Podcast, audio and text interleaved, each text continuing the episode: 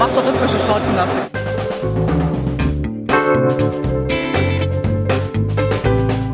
Themen rausarbeiten, neugierig sein, ähm, dieses journalistische Brainstorming, wenn man unterschiedliche Haltungen zu gewissen Themen hat, das richtig bis an die Grenzen zu bringen. Ich lebe das zumindest mit und denke da nicht mehr viel, sondern bin einfach da und bin in jeder Sekunde bereit zu reden, zu schildern.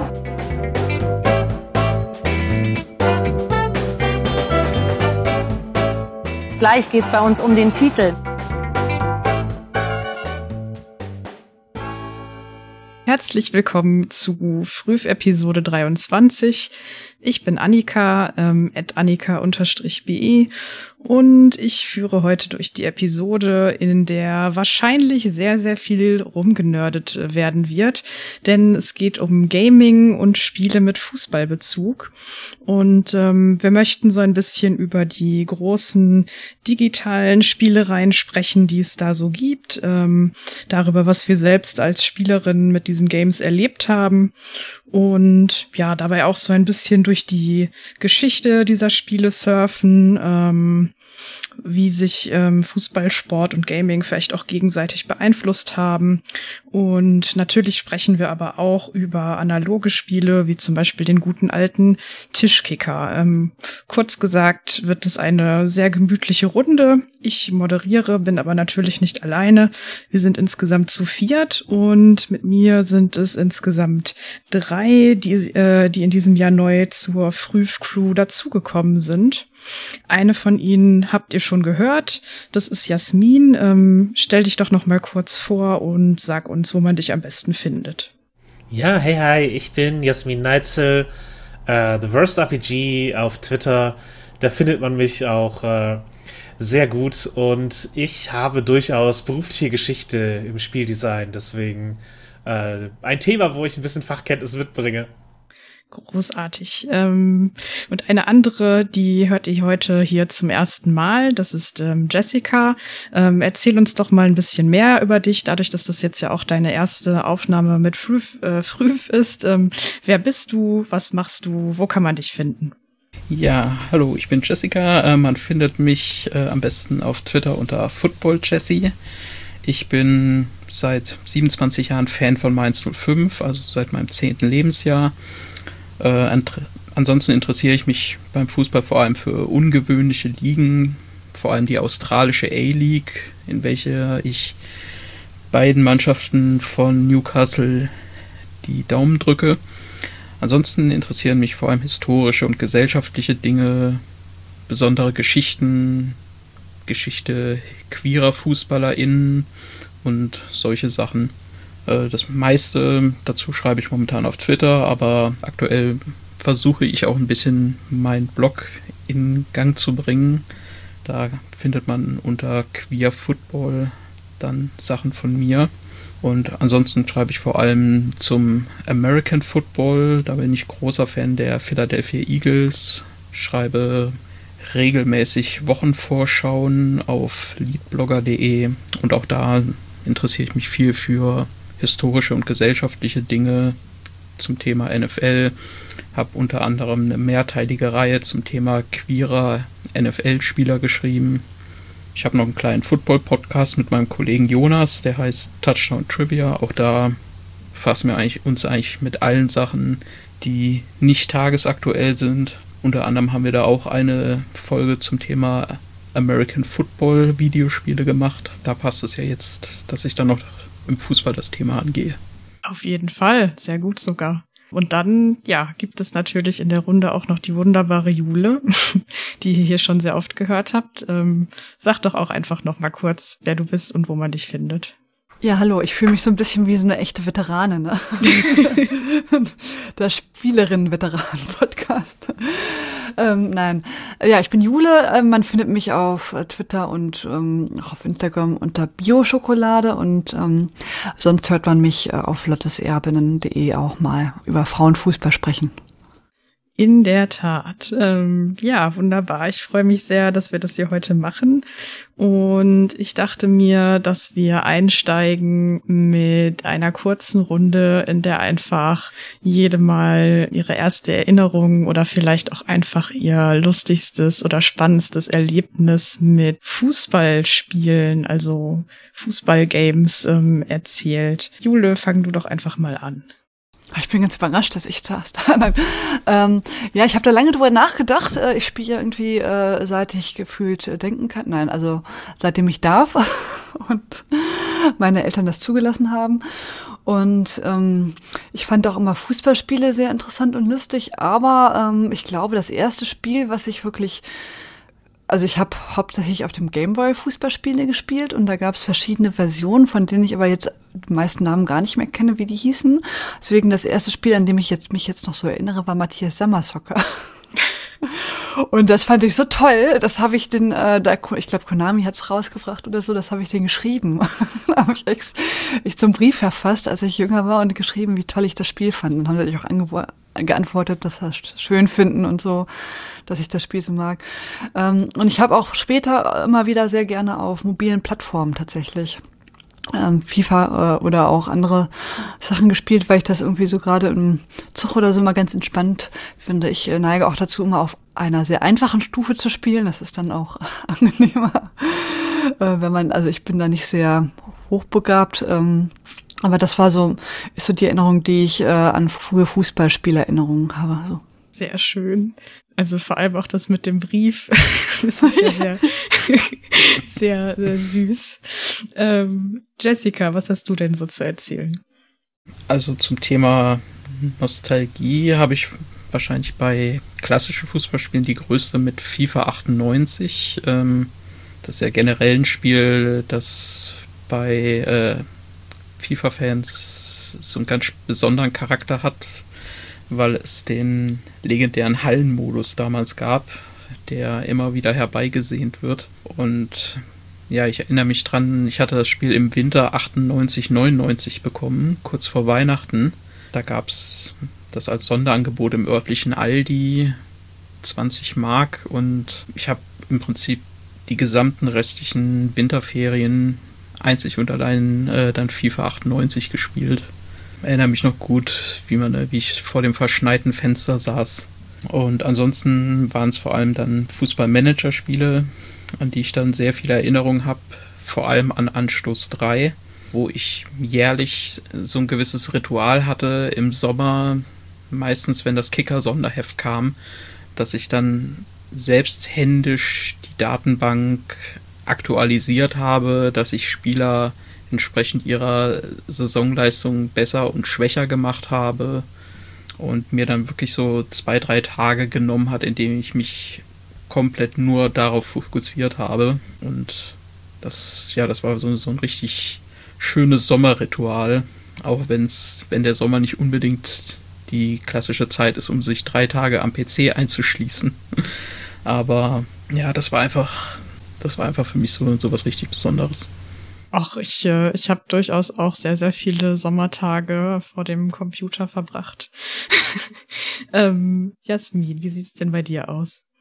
Ja, ich habe auch ähm, halt FIFA-Erinnerungen, auch an die, als die 90er Jahre Reihe, ich weiß nicht, ob es äh, 96 oder 98 war, auf jeden Fall Multiplayer-Modus an einem PC mit, wo man, wo beide halt auf, auf derselben Tastatur spielen und dann versuchen da irgendwie zu gewinnen. Das war auf jeden Fall äh, sozusagen eine haptische Erinnerung an, an dieses Multiplayer-Ding. Und dann habe ich natürlich auch Nostalgie für äh, hier, bei mir Football Manager Figuren aufgebaut, weil da einfach, also es ist einfach ein Spiel, das im Grunde halt eine parallele Geschichte erzählt von, wie, könnte, wie könnte Fußball sein und dann entwickelt man da irgendwie nostalgische Verbindungen zu Spielenden, die vom Computer generiert wurden und deren Geschichte halt äh, niemand anders kennt außer einem selber. Man hat dann eben beobachtet, wie sie irgendwie äh, bei Fair zum äh, Weltfußballer geworden sind und dann denkt man sich so, ja, cool, das ist jetzt irgendwie eine Legende, die nur ich kenne. Aber die, diese Art von Nostalgie habe ich natürlich für ein paar meiner Speicherstände. Ja, das kenne ich total. Also, ich glaube, das erste Spiel, das ich gespielt habe, war tatsächlich auch FIFA 98. aber erst ein bisschen später, also nicht, nicht in dem Jahr, in dem das rausgekommen ist, sondern das hatten wir dann irgendwie erst äh, später auf so einer, ja, wie so in, in so einer Sammelbox oder so war das mit drin, glaube ich. Bei Play the Game Volume 1. Ah. ja, das kann sein. ähm, aber genau, wir hatten dann, ähm, also so das, was du jetzt beschreibst, mit dieser Nostalgie oder dass man sich dann an gewisse, auch manchmal gar nicht reale Spieler dranhängt, das kenne ich auf jeden Fall auch total. Und ich habe ähm, das extra nochmal nachgeguckt, weil das FIFA-Spiel, mit dem ich glaube ich mit Abstand die meiste Zeit verbracht habe, war FIFA 16. Und ich hatte da einen Speicherstand mit Shrewsbury hm, hab die halt aus der League One äh, dann hochgespielt. Und da gibt's einen Spieler, der spielt heute sogar immer noch. Ähm, der heißt äh, Saleh Kai Kai, Nationalspieler von Sierra Leone inzwischen ähm, und äh, ist inzwischen bei den Wickham Wanderers. Und das war so der Spieler, der in meinem Speicherstand halt ähm, völlig ähm, explodiert ist über alle Maßen, ähm, was, was das Talent und diese Zahlenentwicklung anging und der halt immer alle Tore gemacht hat und so. Habt ihr ähnliche Geschichten, dass ihr so Verbindungen habt zu bestimmten Teams oder Spielern, äh, mit denen ihr da lange Zeit verbracht habt, egal ob das jetzt echte sind oder welche, die dann vom Spiel selber so zufällig generiert wurden? Also ich habe tatsächlich meine große Sympathie für die ähm, australischen, äh, also für die Newcastle Jets dadurch bekommen, dass ich irgendwann beim Football Manager 2008 oder 2009, ich weiß nicht welcher davon, dort einfach mal in der Liga angefangen habe bei diesem Verein und das hat sich dann wirklich so entwickelt, dass ich ab dann einfach in jedem, in jeder Jahresausgabe immer wieder in Newcastle gelandet bin und äh, das Bestmögliche aus dem Verein rausholen wollte. Und dadurch hat sich dann so eine richtige zweite Fanliebe neben Mainz entwickelt.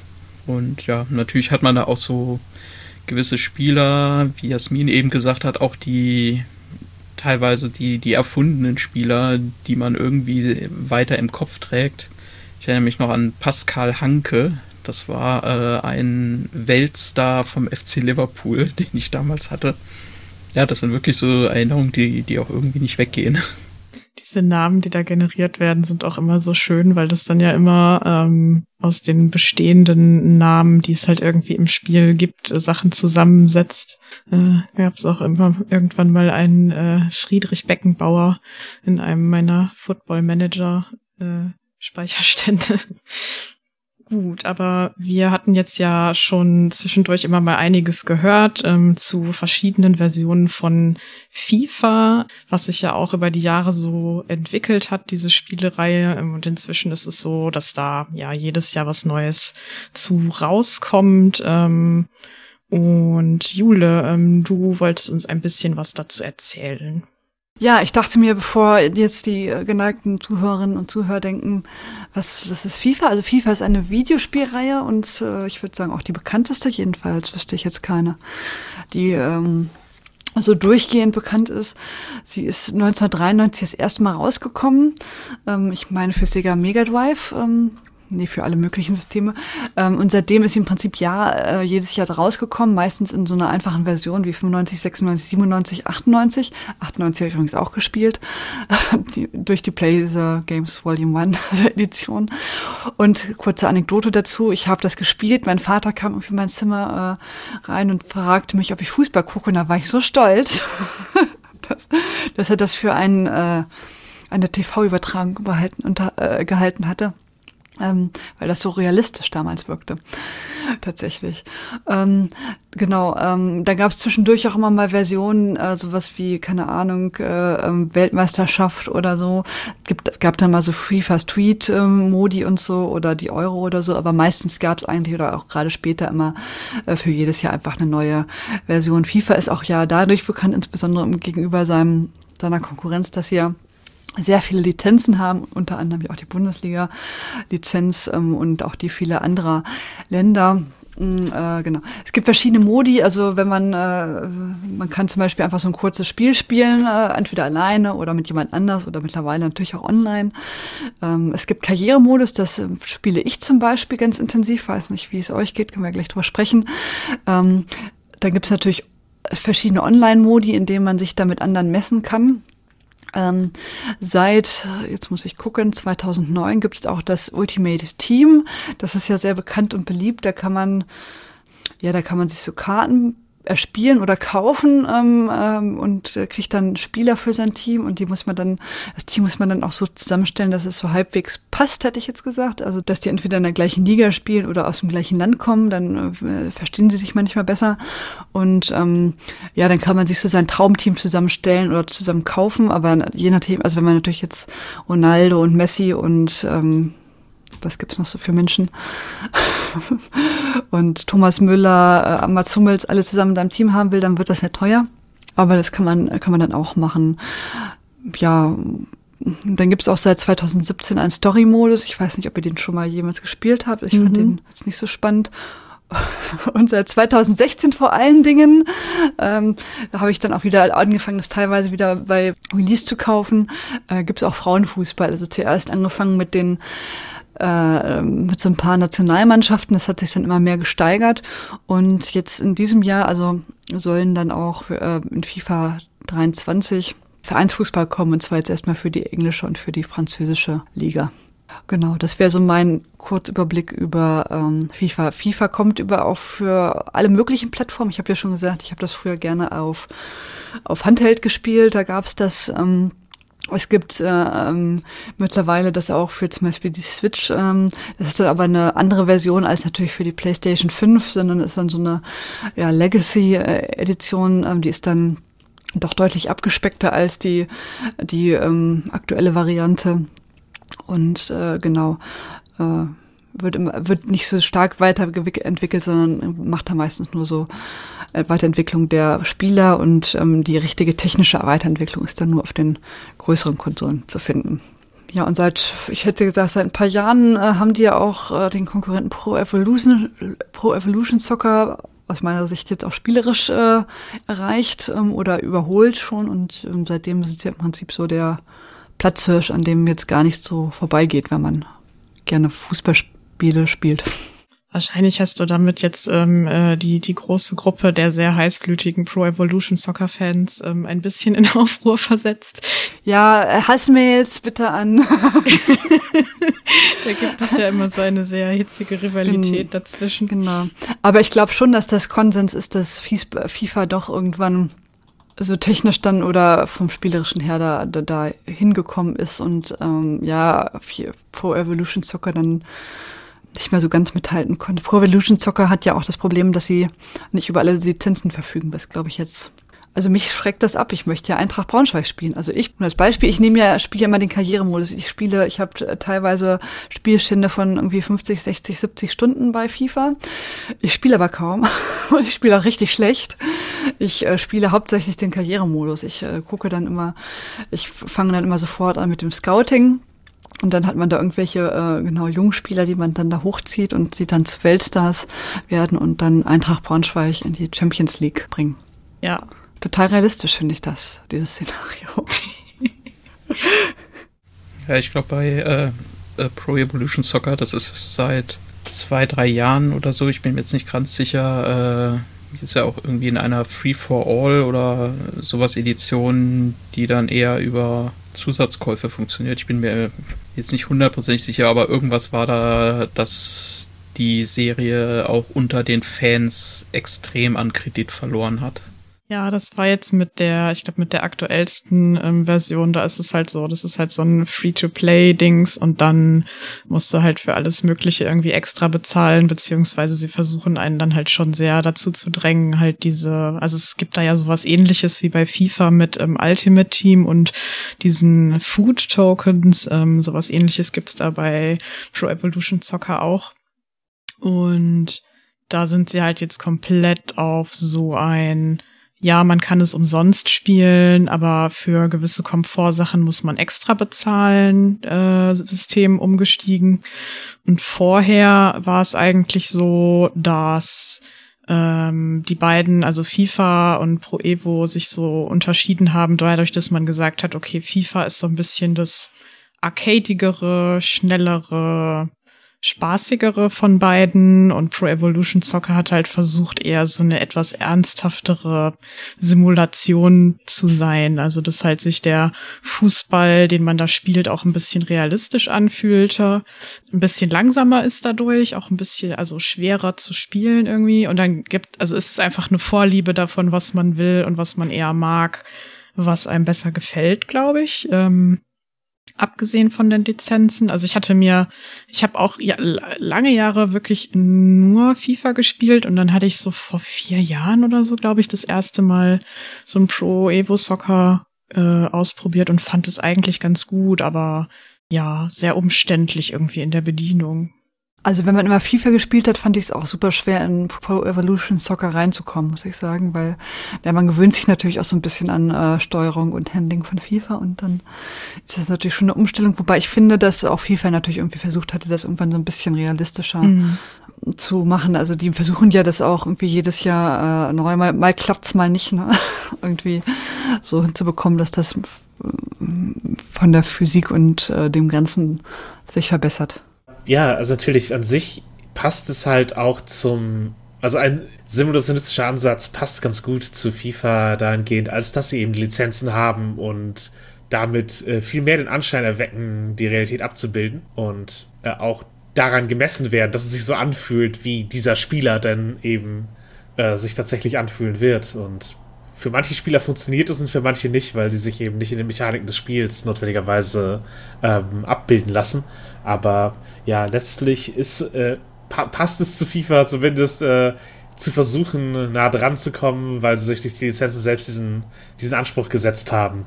Ja, irgendwie, diese Lizenzen sind halt super wichtig für die Leute, um sich identifizieren zu können. Also zumindest die, die schon irgendwie eine Verbindung zum Fußball haben. Ja, auf jeden Fall. Ja, ich finde das schon. Ich meine, wenn ich spielen will, dann, wie gesagt, habe ich ja schon gesagt, dann will ich ja mit der Eintracht spielen oder keine Ahnung. Irgendwie, ich habe auch eine Zeit lang, als meine Frau mich noch liebte, irgendwie, äh, da haben wir auch gegeneinander gespielt. Da hätte ich, guck mal, du kannst hier mit, keine Ahnung, was ist da, aber die will dann halt Dortmund spielen oder was weiß ich nicht. Dann hat sie da so einen Bezug zu. Das ist natürlich einfacher, als wenn man ähm, da irgendwie so eine ähm, komische Mannschaft, die keiner kennt und so weiter, als wenn sie sagt, guck mal, da spielt jetzt mit Zummels oder so. Ja, die Lizenzen sind, denke ich, einfach ein ganz wichtiger Punkt. Und in der Regel, ich weiß es auch noch, ich habe ein paar Mal äh, Pro Evolution Soccer Ausgaben gespielt, war das auch eben nicht besonders komfortabel, das entsprechend selbst händisch äh, anzupassen. Und von daher ist da einfach wirklich ein gewisser Nachteil vorhanden, den, den FIFA halt als Vorsprung hat. Und FIFA muss sich halt äh, bis zu einem gewissen Grad im Design nicht derartig anstrengen, weil die Lizenzen ein derartiger Vorsprung sind. Also FIFA muss nur gut genug sein, dass, dass der Vorteil Lizenzen trägt, also weil Leute fast automatisch dazu greifen. Und so ein Pro Evolution Soccer, der muss halt irgendein Argument liefern, das halt über die Lizenzen hinausgeht. Das, also das ist einfach ein, natürlich ein Wettbewerbsnachteil, aber es verhindert, glaube ich, auch wirklich ähm, einiges an Game Design Evolution, die möglich wäre, wenn man sich da, wenn man halt von, von null starten würde, aber es tut FIFA halt nicht und die können halt einfach ja in ihrem in ihrem Trott weitermachen und müssen halt immer nur gut genug sein, dass es halt äh, ja, dass es genug Spaß macht, dass man weiterspielen möchte. Das, es muss nicht jetzt irgendwie das innovativste Spiel sein, sondern es ist das mit Lizenzen, das, das äh, sich wie ein solides Fußballspiel anfühlt und äh, das ist der Anspruch, den sie jedes Jahr erfüllen können.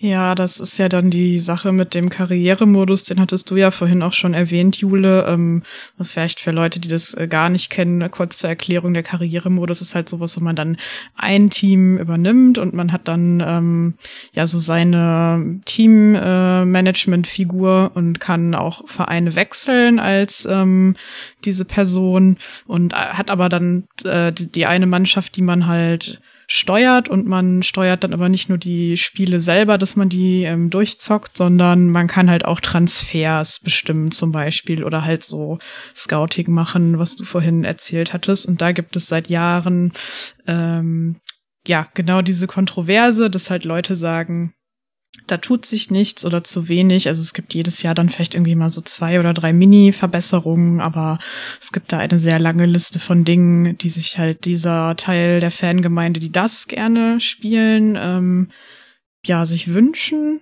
Und dieser Anteil ist aber an der Gesamtspielerschaft sehr klein. Also der Großteil sind halt die Leute, die online Ultimate Team spielen. Ähm, das sind auch die Leute, wo am meisten Geld äh, dran verdient wird, weil man dann halt über diese Food Tokens da diese ganzen äh, Packs verkauft. Und ja, das ist halt so das, also das ist so die FIFA-Kontroverse im Prinzip. Ähm, und so ein bisschen daran jetzt angelehnt wäre jetzt meine Frage an euch. Äh, Jule, du hattest es ja schon erzählt gerade, aber was so eure Art ist, ähm, diese Art von Spielen ähm, zu spielen. Also ähm, habt ihr dann, sucht ihr euch dann immer euren euren Lieblingsverein aus, mit dem ihr da so durchgeht oder habt ihr da irgendwie andere Arten, wie ihr da rangeht? Ja, ich habe das ja schon gesagt, ich äh, spiele ja das, den, den Karrieremodus und man kann den Karrieremodus übrigens auch so machen, dass man das Spiel simuliert. das mache ich dann auch, weil ich natürlich jetzt irgendwie keine äh, Lust habe, da sämtliche Spiele, so kommt man ja nicht in die Champions League, ne? Ähm, doch schon, aber das dauert dann zu lange, auch 50 Stunden. Äh, ich äh, mache dann tatsächlich viel diese Nachwuchsarbeit. Ne? Ich gehe dann, schicke dann immer einen guten Scout nachwuchsarbeitsmäßig irgendwo hin und dann ähm, sucht er mir da Leute mit einem hohen Potenzial, äh, die ich dann entwickeln kann, aus. Äh, ich muss sagen, ich habe ja auch versucht, später Managerspiele anderer Art zu spielen. Ich habe auch früher Managerspiele gespielt, aber ich finde diesen Karrieremodus zum Beispiel dann wieder so einfach, dass es eigentlich ganz äh, ganz smoothie ist. Ne? Also muss man sich jetzt nicht so dolle reindenken. Das finde ich eigentlich tatsächlich ganz angenehm. Aber ähm, das ist eigentlich der einzige Modus, den ich wirklich ernsthaft spiele, der Karrieremodus. Und Ultimate Team ist mir zu anstrengend und ich habe keinen Bock, Geld auszugeben.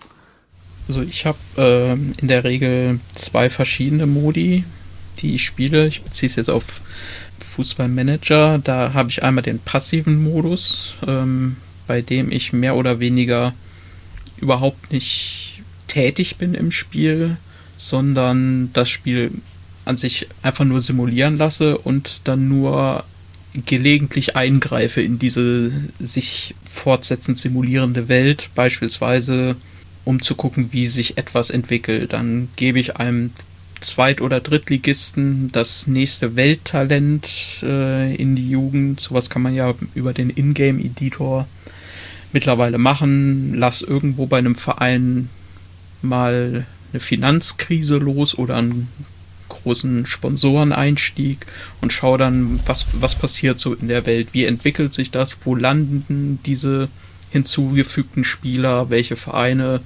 entwickeln sich wie. Das ist äh, irgendwie so eine Art Spielweise, die sich bei mir so in den letzten Jahren heraus äh, kristallisiert hat, dass ich das irgendwie sehr spannend finde. Und die zweite Methode ist eigentlich das komplette Gegenteil. Da spiele ich dann mit fünf oder sechs Mannschaften gleichzeitig.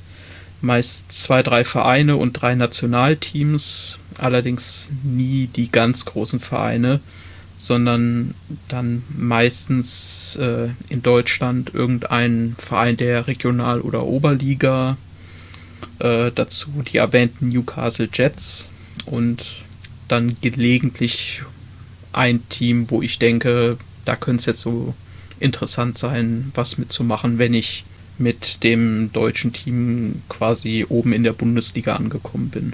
Das machst du dann in einem Speicherstand oder? Achso, nee, das sind dann so unterschiedliche okay. Speicherstände. Ich dachte jetzt schon, ich bin schon immer von einem komplett überfordert. Ja, bei mir ist es so, dass ich tatsächlich, also FIFA, aber auch beim Football Manager am ehesten ähm, das so ähnlich mache wie Jule tatsächlich. Ähm, also entweder mit meinem Lieblingsteam oder die andere Variante ist dann, dass ich mir irgendeinen kleinen Verein irgendwo weiter unten suche und den dann versuche hochzubringen. Und ich versuche es mir dabei aber dann schon auch immer einigermaßen einfach und bequem zu machen, weil das für mich halt was, also ich bin da sehr casual und das ist halt für mich was, was mich äh, entspannen soll. Und deswegen ist es bei mir zum Beispiel so, dass ich FIFA sehr, sehr angenehm finde, aber ein bisschen zu einfach und äh, unkomplex. Und beim Football Manager ist es genau andersrum. Das ist mir dann schon wieder too much. Und irgendwie fehlt mir, also mir fehlt irgendwie so ein gutes Mittelding, ähm, das sich nett bedienen lässt und wo man halt so eine, so eine gute Mittelschiene hat aus Sachen, die man da machen kann. Okay, dann würde ich sagen, ähm, jetzt haben wir ja schon auch zwischendurch immer mal über diese Managerspiele gesprochen, dass wir da nochmal extra drauf eingehen, denn es gibt da ja nicht nur den Football Manager oder gab da nicht nur den Football Manager, sondern ja auch eine ganze Reihe von anderen Sachen. Also was mir jetzt so eingefallen ist, was ich kenne, ist ähm, die Anstoßreihe. Dann gab es eine Zeit lang mal von EA halt nicht nur FIFA, sondern auch den EA Fußball Manager, ähm, den einige Leute bis heute sehr, sehr vermissen. Und ähm, vor kurzem ist dann tatsächlich auch mit We Are Football ein Managerspiel rausgekommen, das halt von Anfang an gesagt hat, okay, wir bieten halt nicht nur die äh, Ligen der Männer an, sondern auch die Ligen der Frauen und haben da auch Lizenzen dafür. Da, genau, äh, Jessica, wolltest du uns noch ein bisschen was äh, zu den ganzen Football Manager Spielen erzählen und was du da so kennst? Genau, ich wollte so ein bisschen ausholen, ähm, weil ich im Prinzip vor allem eben mit diesen Spielen in Berührung kam. Ich habe auch gefühlt jeden Manager gespielt, der mir irgendwie unter die Nase gekommen ist, äh, was dann teilweise auch sehr obskure Sachen waren. Beispielsweise der erste war Offensiv, der Fußballmanager hieß der, über den gibt es selbst im Internet äh, fast nichts zu finden.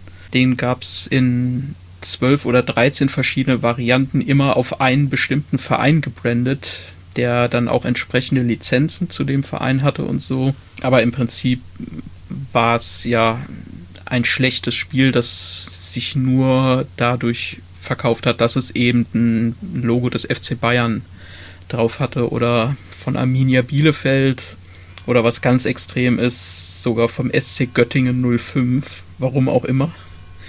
Ähm, ich hatte damals die Bayern-Edition, weil ich durch einen Freund an diese Jugendsünde herangekommen bin. Und hatte dann später auch noch den Run-Trainer 2, der auch eigentlich ein Schrottspiel war, aber eben durch die Lizenz der Sendung Run einfach irgendwie was Besonderes hatte. Mit Full-Motion-Videos äh, von Johannes B. Kerner, äh, Trainingsvideos von Helmut Schulte. Das, das konnte mich irgendwie so ein bisschen cashen. Und ja, die Geschichte der eigentlichen Bundesliga-Manager ist so gesehen eine sehr deutsche Geschichte, weil das ein, ein sehr deutsches Genre hierzulande war, von hiesigen Firmen getrieben. Da war einmal einerseits Software 2000, die lange der Platzhirsch waren mit dem Bundesliga Professional und dem Bundesliga Manager Hattrick beim Bundesliga-Manager Hattrick äh, erwähnenswert, dass man bei den Managerbildern schon damals auch weiblich gelesene Bilder sich aussuchen konnte, was so Mitte der 90er schon relativ ungewöhnlich erscheint. Ja, dann war der Bundesliga-Manager Hattrick lange so der ultimative Platzhirsch, der auch ohne Lizenzen einfach die meisten versammeln konnte. Bis dann äh, so eine kleine Krise auf dem Managermarkt kam. Das war 1997, als der Bundesliga-Manager 97 auf den Markt kam. Denn da entwickelte sich so ein kleiner Skandal draus, da die CDs unfertig in dem Verkauf gelandet sind. Einerseits waren die von mit auf der Oberseite unbedruckt, also es waren einfach zwei silberne Seiten und äh, die Firma hat dann das Spiel auch nicht richtig umgetauscht, sondern hat einfach nur nach und nach Patches geliefert, was natürlich 1997 in der Zeit, in der das Internet kaum verbreitet war, für die Kunden ziemlich umständlich war, die dann eben auf Spielemagazine ausweichen mussten, die dann eben die Firma selbst anschreiben musste. Und das äh, führte die Marke dann mehr oder weniger in der Folge in den Konkurs, was damals eben auch für den, für den deutschen Spielemarkt ein ziemlich harter Verlust war. Da, war, äh, da Software 2000 äh, eine ziemlich etablierte Marke war. In dieser Phase hat dann die Anstoßreihe endgültig die Vorherrschaft übernommen. Da war dann der zweite Teil, der ebenfalls 1997 rauskam. Und ja, Anschluss 2 hat das Genre auch so ein bisschen verändert, in dem Sinne, dass der Bundesliga-Manager Hedrick relativ seriös, sag ich mal, daherkam. Äh, so ein bisschen nüchtern, ein bisschen bieder, könnte man, könnte man vielleicht sagen. Und Anschluss 2 hat das Ganze mit mehr Humor nehmen wollen. Es gab beispielsweise ein eigenes Maskottchen namens Palino, ein äh, anthropomorpher Ball, der mit verschiedenen Mimiken und Gestiken im Spiel aufkam. Spielereigenschaften wurden über Symbole dargestellt und die Spielszenenübertragungen hatten neben einem professionellen Kommentator, das war damals Günther Peter Plog, noch einen Co-Kommentator und zwar einen damals noch unbekannten Franz Beckenbauer Imitator namens Matthias Knob, der dann später etwas mehr Bekanntheit erlangt hat. Ja, und Anschluss 2 hat einfach den Nerv der Zeit getroffen, hat äh, sich extrem lange am Markt gehalten, bis dann 2000 Anstoß 3 rauskam. Äh, Anstoß 3 hat alles nochmal so ein bisschen so ein bisschen besser gemacht. Es war hat den Humor etwas zurückgefahren, hat äh, sich ein bisschen nüchterner präsentiert, aber eben nicht gänzlich nüchtern. Hat halt immer noch verschiedene skurrile Zwischenmeldungen gehabt, dass irgendwie regelmäßig zum 1. April im Spiel zum irgendwelche Extremmeldungen kommen konnten, beispielsweise, dass über Nacht das Stadion niedergebrannt ist und der Verein die restliche Saison in einem Amateurstadion beenden muss und so weiter. Und Anstoß 3 hielt sich auch extrem lange am Markt. Gibt auch heute immer noch von den Fans angepasste Datenbanken auf heute. Die Nachfolger von Anstoß 3 waren auch lange nicht so erfolgreich, teilweise extrem schwach bewertet. Zumal dann auch ab 2002 der EA Fußballmanager, der ja schon angesprochen wurde, aufkam. Und EA hatte sich das im Prinzip einfach gemacht. Die hatten vorher schon einen Manager, der war aber auch komplett belangloser Durchschnitt. Und sie haben dann einfach gesagt, okay, wir haben hier einen Platzhirsch mit Anstoß 3, also werben wir doch einfach mal die Entwickler von Anstoß 3 ab. Und das ist geschehen. Die sind alle rübergewandert zu EA, haben dann den Fußballmanager 2002 als erstes von ihnen gemachtes Produkt groß rausgebracht, der dann eben auch sofort sehr gute Bewertungen erlangt hatte. Und ab dem Moment war dann eigentlich der Fußballmanager der ultimative Platzhirsch in Deutschland. Es gab dann 2006 bin ich mal an den Football Manager geraten. Ich weiß gar nicht mehr wie, aber irgendwie habe ich den auf einmal mal in der Hand gehabt als Original.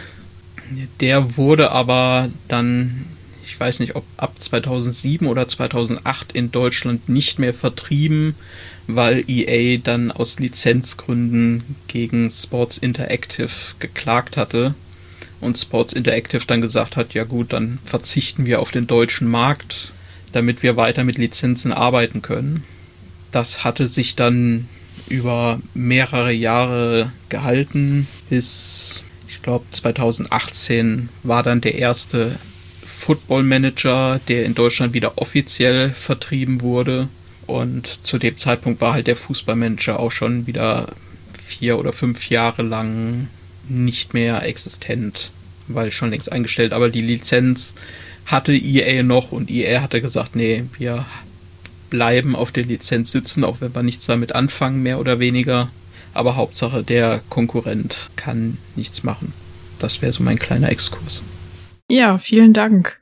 Ähm, und jetzt ist es ja so, dass, ähm, also über FIFA haben wir vorhin schon lang und breit gesprochen. Jetzt haben wir was über die Entwicklung der Managerspiele gehört. Ähm, und das sind ja zwei Spielformen, die sich erstmal sehr unterscheiden. Also bei dem einen, ähm, es sei denn, man spielt es so wie Jule und ich, ähm, greift man sehr, sehr viel aktiv ins Spielgeschehen auf dem tatsächlichen Rasen ein.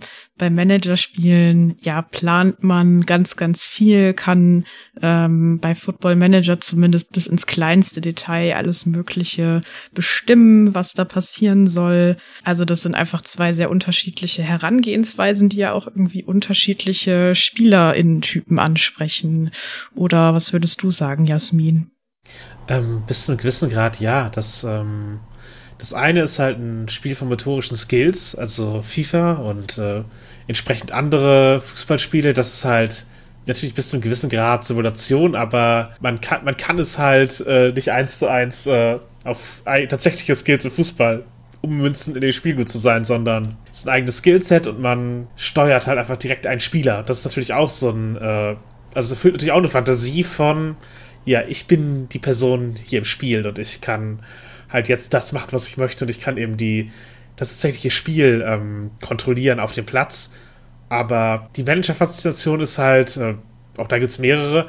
Zum einen die 80 Millionen BundestrainerInnen äh, Faszination von, ich wüsste doch, wie es besser geht. Und das Spiel erlaubt dir, ist dann tatsächlich besser zu machen. Natürlich unter den Bedingungen, dass das Spiel in der Regel so designt ist, dass, dein, dass du mehr Chancen hast, mit einem niedrigklassigen Verein irgendwas zu erreichen, als das äh, niedrigklassigen Vereine der Realität haben. Also eigentlich, eigentlich spannende Ligen sind auch was Interessantes für halt Manager-Spiele, aber ja, man kann sie halt irgendwie spannend machen, indem man sich da reinspielt und da. Ich denke, es ist ähnlich wie Jessica, dass es das am Anfang beschrieben hat. Es sind auch zwei Faszinationen, die es da gibt. Halt einmal dieses, ich manage etwas und sehe, was ich da rausholen kann aus diesem Verein. Und auf der anderen Seite das, was wäre, wenn. Halt einfach eine alternative Geschichte sich ansehen, wo man irgendwelche Parameter ändert oder vielleicht auch einfach einen, einen Verein fast rollenspielerisch steuert. Also, was wäre das, was dieser Verein jetzt tun würde in dieser Situation, dass man sich eben irgendwie auch an den Charakter des, des Vereins hält, bis zu einem gewissen Grad, um ihn äh, zu gestalten. Und es erlaubt einem halt irgendwie die Fantasie zu leben, dass der eigene Verein erfolgreich ist, bis zu einem gewissen Grad. Oder eben zu sehen, was halt eben möglich ist und was es für irgendwie kleine Vereine gibt, die man äh, über obskure Wege zum Sieg führen kann. Und ja, oft eben die Fantasie, dass man äh, clever genug wäre, im Weltfußball wirklich was zu verändern, wenn man doch nur die Zügel in der Hand halten würde. Ja, auf jeden Fall. Ähm, da ist es bei mir zum Beispiel so, dass ich, ähm, hatte ich ja gerade irgendwie auch schon mal kurz erzählt, dass ich äh, das sehr mag, halt so mir irgendeinen kleinen Verein in einer möglichst äh, kleinen Liga irgendwo weit unten auszusuchen und den dann halt versuchen, äh, zu versuchen, über möglichst viele Aufstiege irgendwie nach oben zu bringen, weil ja, das macht mir Spaß, aber das ist natürlich etwas, das dann im Spiel selber auch sehr, sehr schwierig ist, auch wenn es ähm, einfacher ist als in der Realität, Wattenscheid 09 äh, in die Bundesliga zurückzubringen zum Beispiel. Aber im Karrieremodus zum Beispiel spiele ich ja auch am liebsten mit FIFA, wenn ich dich ein, Entschuldigung, unterbrechen darf, spiele ich ja gerne mit Eintracht Braunschweig, wenn sie in der dritten Liga sind, weil dann ist es noch relativ einfach, da junge Talente einzubinden. Ne? Wenn die dann irgendwie so einen Wert von 50 haben, dann kann man, oder 60, dann kann man die dann noch einbinden. Das ist halt bei bei Borussia Dortmund schwierig. Ja, wobei man das da natürlich dann auch selber so ein bisschen steuern und bestimmen kann. Das ist ja gerade gerade das Coole eigentlich, dass man das da so machen kann. Aber ich finde diesen Aspekt von ähm, Rollenspiel dabei auch ganz interessant, weil man zum Beispiel sagen kann, okay, ähm, was wäre denn jetzt eigentlich, wenn äh, der FC Schalke 04 auf einmal versuchen wollen würde, so zu spielen wie der FC Barcelona und eine ähnliche Taktik hätte und alles auf diese Taktik ausrichten würde. Was würde dann passieren? Ähm, und im Spiel geht es dann immer, also geht es irgendwann dann halt immer gut, weil es ist ein Spiel und es ist darauf ausgerichtet, dass man letztendlich Spaß und Erfolg damit hat. Aber man kann da halt so ein bisschen mit rumexperimentieren oder wie ähm, Jasmin vorhin meinte, so ein bisschen alternative Geschichtsschreibung auch damit betreiben.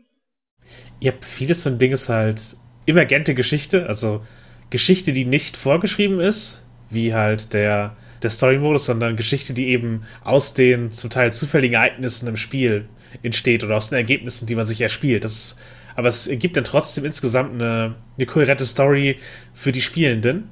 Und das ist halt ein Aspekt, der bei so der, der E-Sport-Ebene oder halt auch schon Ultimate Team fast komplett wegfällt. Da ist halt kein, ich baue mir etwas, was eine interessante Geschichte ergibt, sondern das ist halt kompetitives Spiel, wo es halt einfach im Multiplayer darum geht, besser zu sein als die GegnerInnen. Und dieses, diese emergenten Story-Sachen spielt man halt meistens gegen den Computer, während man äh, ja kompetitiv eher mit lebenden GegnerInnen spielt. Ja.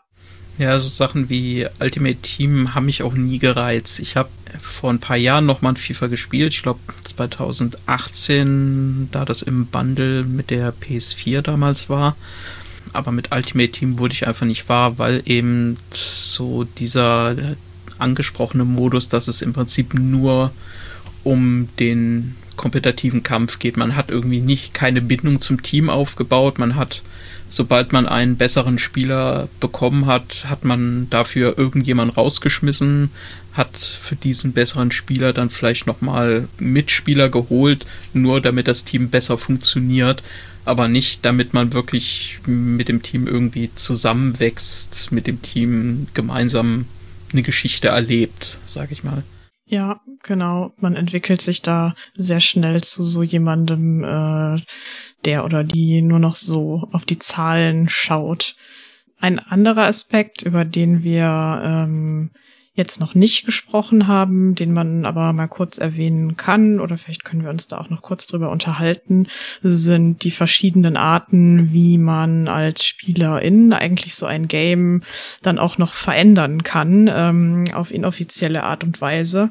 Also manche, wie zum Beispiel der Football Manager oder ich glaube damals auch von EA, ähm, die kamen dann mit so eigenen Editoren, äh, die man tatsächlich einfach so zur Verfügung hat und öffnen kann und da selber die Werte von den Vereinen oder auch den ähm, Spielern ähm, die Talentwerte ändern kann.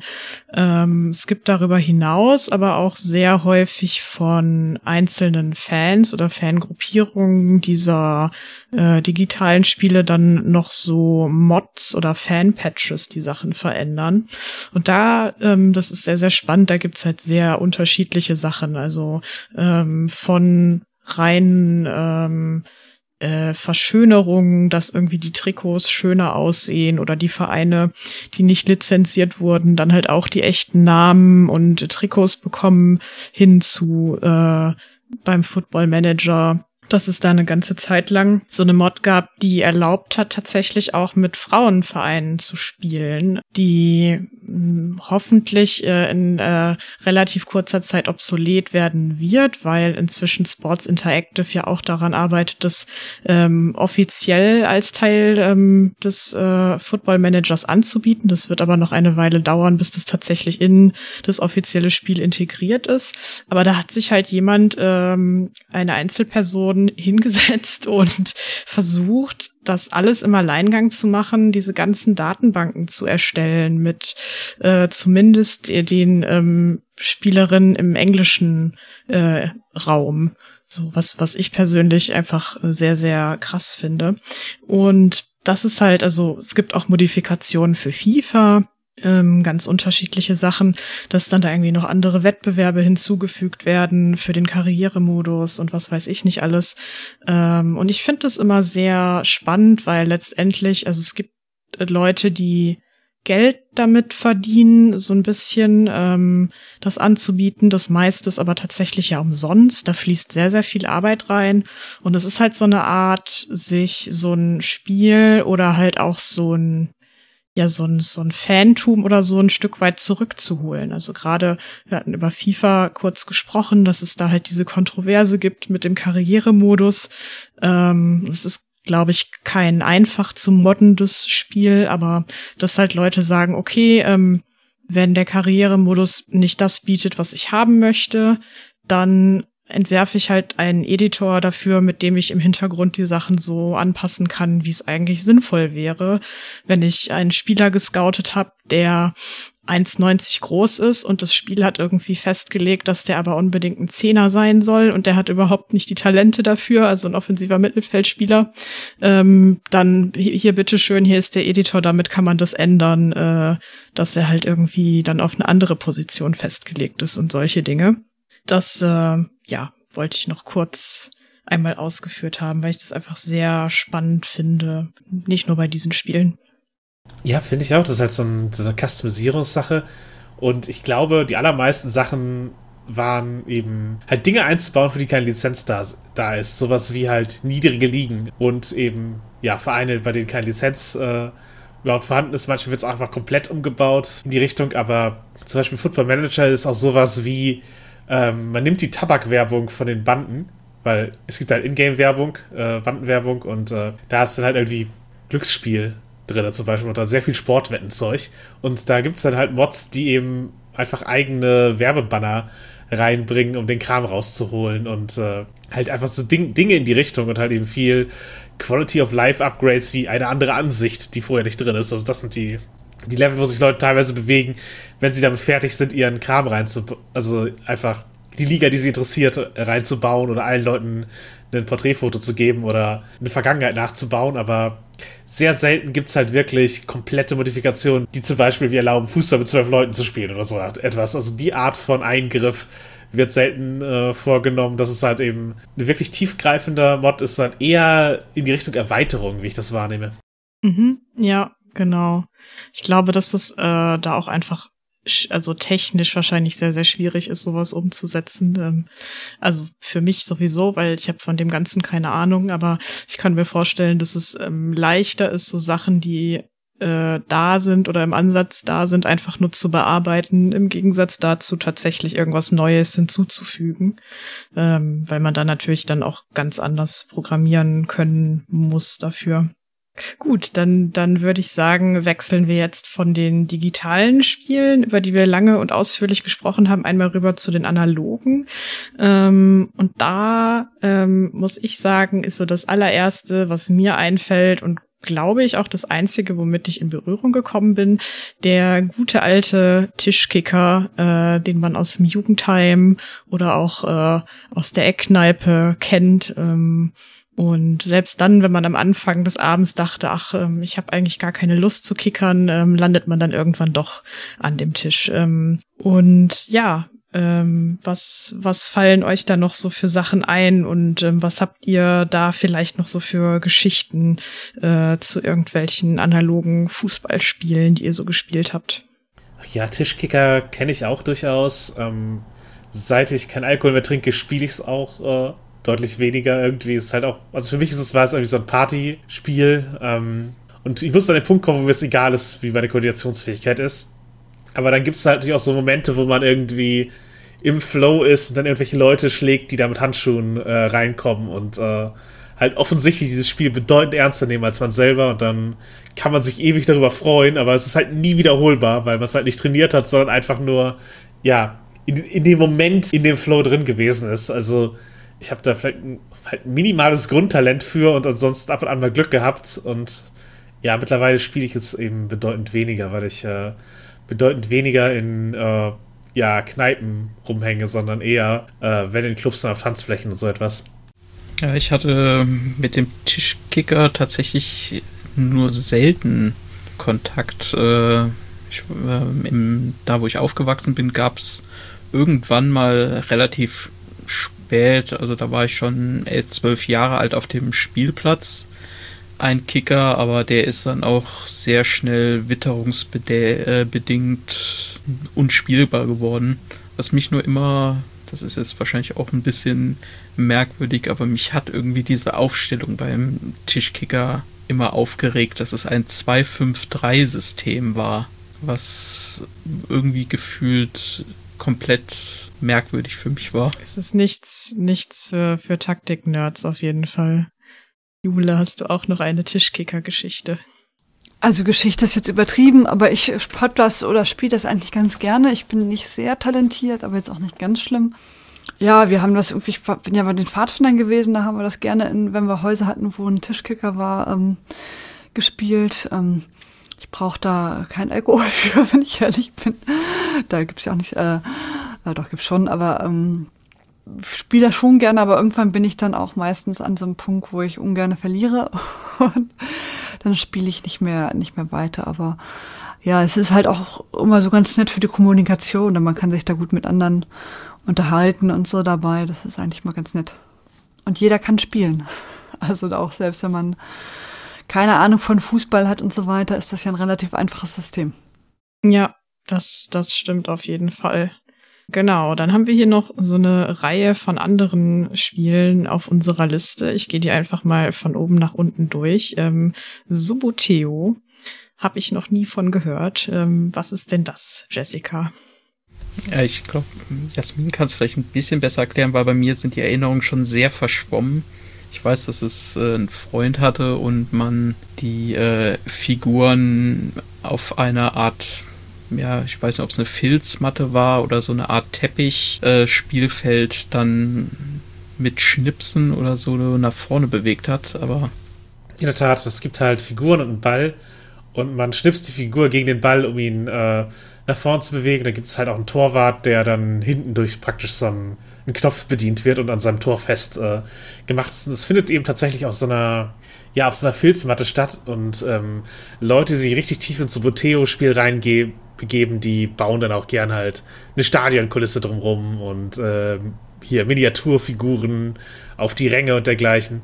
Bis zu dem Level, dass sie eine Stadionzeitung für ihren kleinen Freundeskreis rausgeben, mit dem sie Suboteo spielen. Also da, da gibt es Leute, die da wirklich sehr tief reingehen. Man hat halt auch nur eine begrenzte Anzahl von Spielenden auf dem Feld. Also es ist halt nicht, dass man da elf Figuren hin und her schnipst, aber im Grunde schnipst man halt eine, eine runde Basis, auf, die, auf der eben eine Figur drauf sitzt, gegen den Ball, um ihn äh, in, eine, ja, in eine Richtung zu äh, bewegen, um ihn dann am Ende letztlich ins Tor zu bringen. Also ein bisschen, bisschen Fußball mit Schnipsen. Das klingt sehr, sehr wild und sehr, sehr schön gleichzeitig.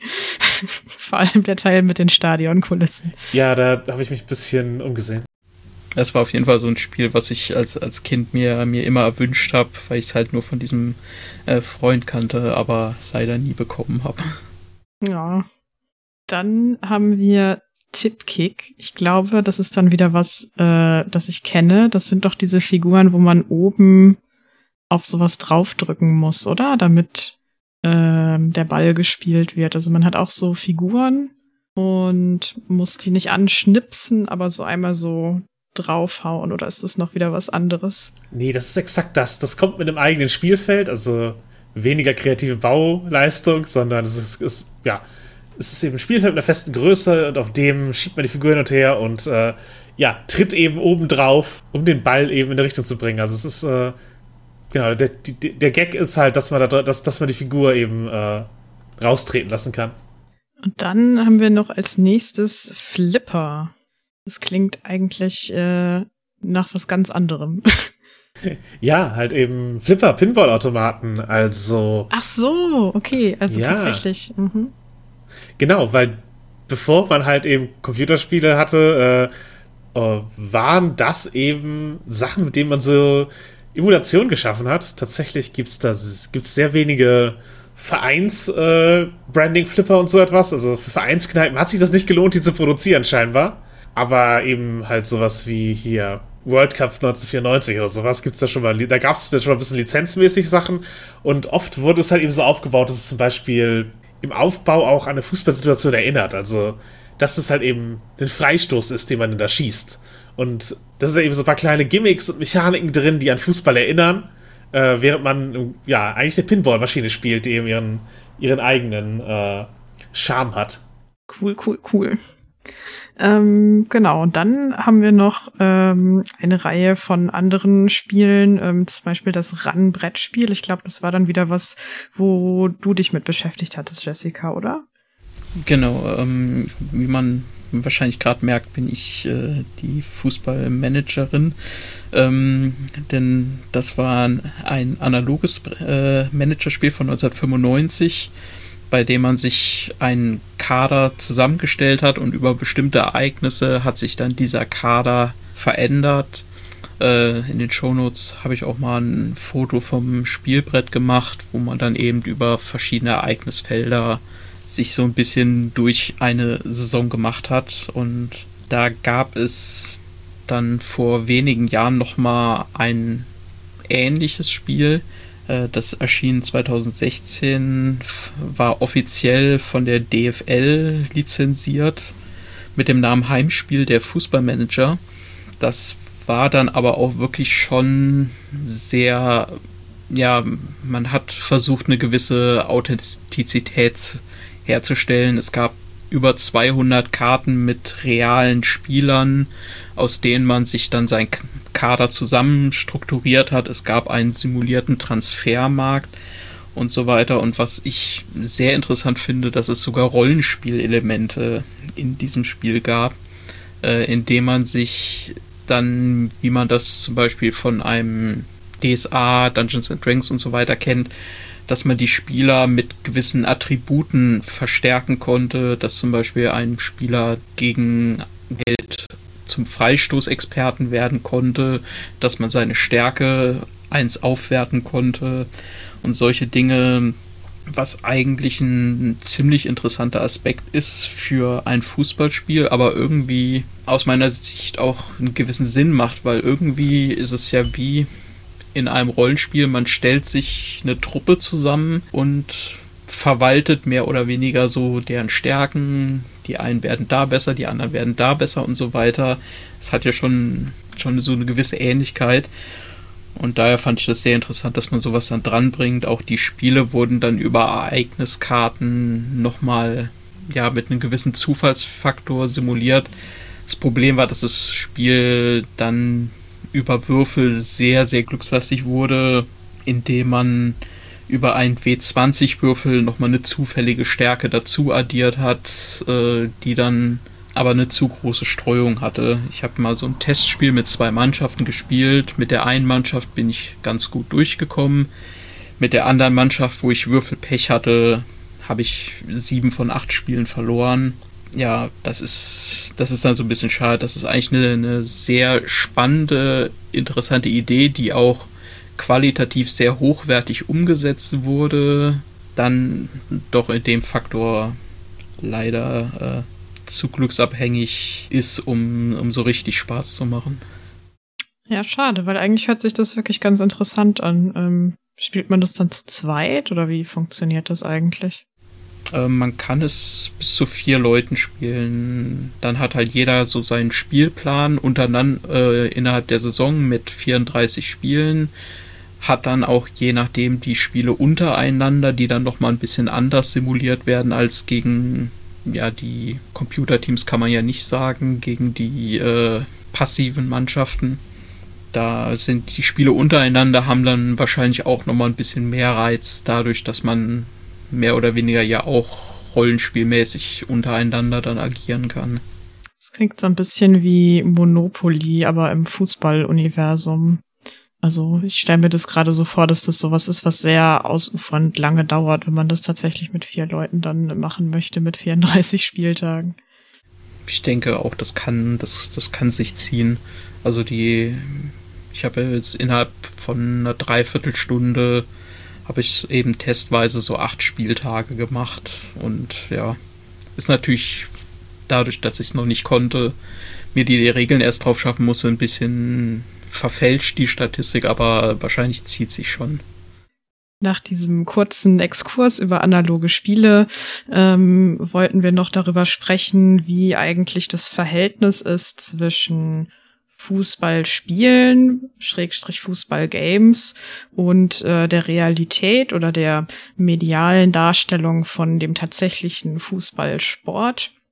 Ähm, und wie sich diese Sachen ja vielleicht gegenseitig auch so ein bisschen beeinflussen. Also in die eine Richtung sicherlich mehr als in die andere, aber trotzdem gibt es da ja manchmal auch ganz interessante Phänomene, was zum Beispiel die Wahrnehmung von Spielern angeht, ähm, die dann vielleicht bei FIFA total hoch bewertet sind und ja, in der Realität dann aber nicht ganz an diese, an diese ähm, hohen, hohen Bewertungen ranreichen mit dem, was sie leisten auf dem Platz. Ähm, und ich würde da mal einsteigen wollen mit der Frage, äh, was ist in Spielen, also in digitalen Spielen, reden wir jetzt hauptsächlich darüber normal und warum eigentlich und im realen Fußball aber vielleicht ganz, ganz anders. Die Frequenz der Tore ist wahrscheinlich gerade bei FIFA bedeutend höher, weil die Geschwindigkeit des Spiels ähm, eine andere ist. Es ist halt eben es gibt selten das torlose Unentschieden, wo man über 90 Minuten einfach hin und her kämpft, weil eben das Spiel, dadurch, dass es Spaß machen soll, äh, anders gestaltet ist. Also die Sehgewohnheit äh, bei FIFA ist eine andere als äh, wenn man jetzt mittelmäßige Fußballteams äh, zuschaut oder auch dem FC Bayern in den letzten Wochen. Ja, ich denke auch, das ist einfach dann Sachen gibt, die, die man in einem FIFA nicht erleben wird. Eben wenn der Rückpass in die Abwehr kommt und dann die Abwehr sich erstmal einmal die Viererkette durch den Ball zuspielt und so weiter, vielleicht noch zurück auf den Torwart. Also das sind Sachen, die habe ich in einem FIFA, kann ich mich nicht erinnern, dass ich die mal gesehen hätte, weil in der Regel gilt bei, bei FIFA eigentlich immer nur Ball nach vorne, Ball nach vorne, Ball nach vorne, um möglichst viele Torchancen in möglichst geringer Zeit zu bekommen. Ich würde vielleicht noch hinzufügen, dass ähm, ja so sehr unrealistische Entwicklungen erlaubt, also sowohl von einzelnen Spielern, aber auch von Vereinen. Also ich meine, so ein bisschen klang das ja vorhin auch schon durch bei dem, worüber wir vorher so gesprochen haben, man kann halt irgendwie aus äh, der Kreisliga C, wenn sie, also wenn man sie in ein Spiel reingemoddet hat, aber halt aus der untersten Liga äh, ohne große Probleme einfach aufgrund seiner eigenen Fähigkeiten oder der, der geringen Schwierigkeitsstufe sich durchspielen bis in die Champions League, was ähm, in der Realität so natürlich auch nicht funktionieren würde. Ähm, und dann gibt es aber manchmal auch so Sachen, also so ein Spiel, das wird ja programmiert innerhalb einer Engine und die ähm, ja, muss halt gewisse Wege finden, wie physikalische Gesetze umgesetzt werden zum Beispiel und wie ähm, die einzelnen Spieler sich dann eigentlich bewegen auf so einem Feld. Und das kann dann manchmal auch zu Sachen führen, die ganz lustig sind, dass man sagt, okay, in der Realität, wenn das jetzt ein echtes Fußballspiel wäre, dann würde es total Sinn machen, Einwürfe immer genau so auszuführen. Ähm, und wenn man das dann aber in so einem Spiel umsetzt, kann es sein, dass aufgrund von Zusammensetzung in der Engine man irgendein komisches Loophole gefunden hat und ähm, das entweder immer nach hinten losgeht oder halt immer ähm, viel erfolgreicher ist, als es eigentlich sein sollte. Ich denke da gerade an den Football Manager, äh, wo es eine Zeit lang tatsächlich sowas mal gab, also im für Spieler in positiven Sinne, dass man mit langen Einwürfen eigentlich fast immer eine richtig gute Torchance kreieren konnte. Ähm, also auch über die Maßen, ähm, als es in, in der Wirklichkeit ist. Und umgekehrt, das halt so ist, wenn man seinem, seinem Torhüter sagt, er soll hinten kurz rausspielen, sich mit ziemlich großer Wahrscheinlichkeit ein, ein Gegentor oder zumindest eine große Chance gegen das eigene Team fängt, was ja, sowas ist, äh, dass ich dann ein bisschen, ich finde es ein bisschen lustig irgendwie, dass man dann so, man, man versucht irgendwie die richtige Fußballtaktik ja auch zu verstehen, wenn man Spiele guckt im Stadion oder so möchte sich dann ein bisschen ähm, ausprobieren und das selber in so einem Game umsetzen und muss dann aber eigentlich noch mal in manchen ähm, Aspekten zumindest von vorne anfangen, den Sport zu lernen, weil der halt in diesem Spiel dann anders funktioniert. Ja, die Engine spielt oft eine, eine große Rolle dabei, was halt eben möglich ist, genau wie halt bei FIFA auch Erschöpfung eine ganz andere Rolle spielt. Also das ist äh, ein durchaus geringerer Faktor. Gibt es denn etwas, wo ihr sagen würdet, dass ihr durch Spiele ähm, was gelernt habt über Fußball? Also sei es jetzt was Taktik angeht oder vielleicht auch Regeln. Ähm, so in dem Alter, in dem man damit aufgewachsen ist? Das will ich nicht sagen, aber ich habe viele englische Fußballbegriffe aus Football Manager gehabt, weil es den halt eine Weile gar nicht auf Deutsch gab. Also ich habe sozusagen mit dem Spiel angefangen, äh, noch eben mit einem per VPN erworbenen äh, äh, britischen Modell sozusagen. Und dann gab es halt einfach gar nicht die Option, das auf Deutsch umzustellen. Das heißt, ich kenne einige Taktikbegriffe hauptsächlich daher. Ja, ich kann äh, hier mal den kurzen Sprung zum Football machen. Äh, da gibt es ja mit Madden eine Serie, die wie FIFA aus dem gleichen Haus kommt und auch ihr jährliches Update und so weiter hat als großer Platzhirsch. Und als ich vor ungefähr zehn Jahren begonnen habe, Football zu spielen, hat mir Madden da sehr geholfen, einige Details besser nachvollziehen können.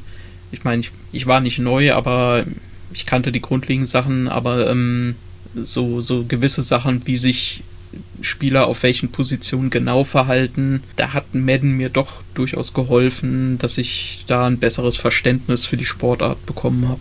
Ich würde da mal so den äh, Sprung rüber zum Frauenfußball machen und ähm, vielleicht auch zu Jule, weil wir Jule jetzt schon so lange nicht mehr gehört haben.